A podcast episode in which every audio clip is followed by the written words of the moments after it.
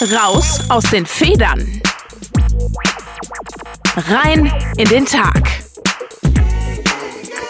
Durch die Woche mit Omi.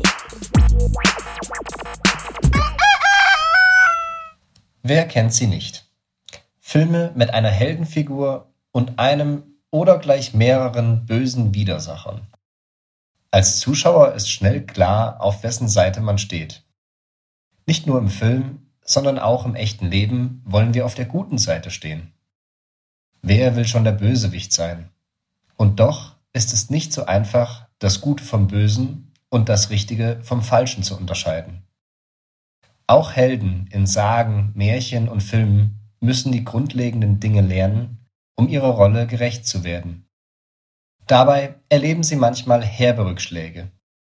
Den größten Kampf, den ein Held auszutragen hat, ist der mit sich selbst. Erst wenn der Held sich selbst kennt und seine Stärken und Schwächen richtig einschätzt, kann er seinen Auftrag erfüllen. Am kommenden Sonntag hören wir, wie Mose am Anfang seines Auftrags steht. Er begegnet Gott im brennenden Dornbusch, als er die Schafe seines Schwiegervaters hütet. In dieser Begegnung wird ihm bewusst, wie schwach und klein er ist. Gott aber sieht in ihm schon alle Fähigkeiten, um Israel aus Ägypten herauszuführen. Mose erkennt in der Größe Gottes seine eigene menschliche Unvollkommenheit. Die Menschen zur Zeit von Mose und später auch von Jesus nahmen an, wer sündigt und Fehler begeht, ist schlecht und wird bestraft. Im Gespräch mit den Leuten von Galiläa muss Jesus die Sicht der Leute erst einmal von falschen Vorstellungen reinigen.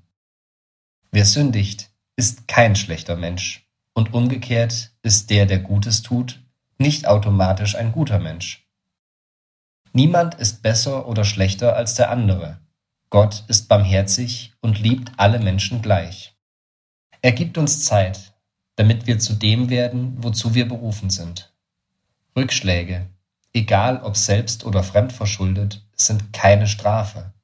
Jesus lädt uns ein, hinter diese Ereignisse in unserem Leben zu schauen. Sie können uns im Licht des Glaubens betrachtet Wege zur größeren Freiheit und Liebe aufzeigen. Raus aus den Federn. Rein in den Tag. Durch die Woche mit Omi.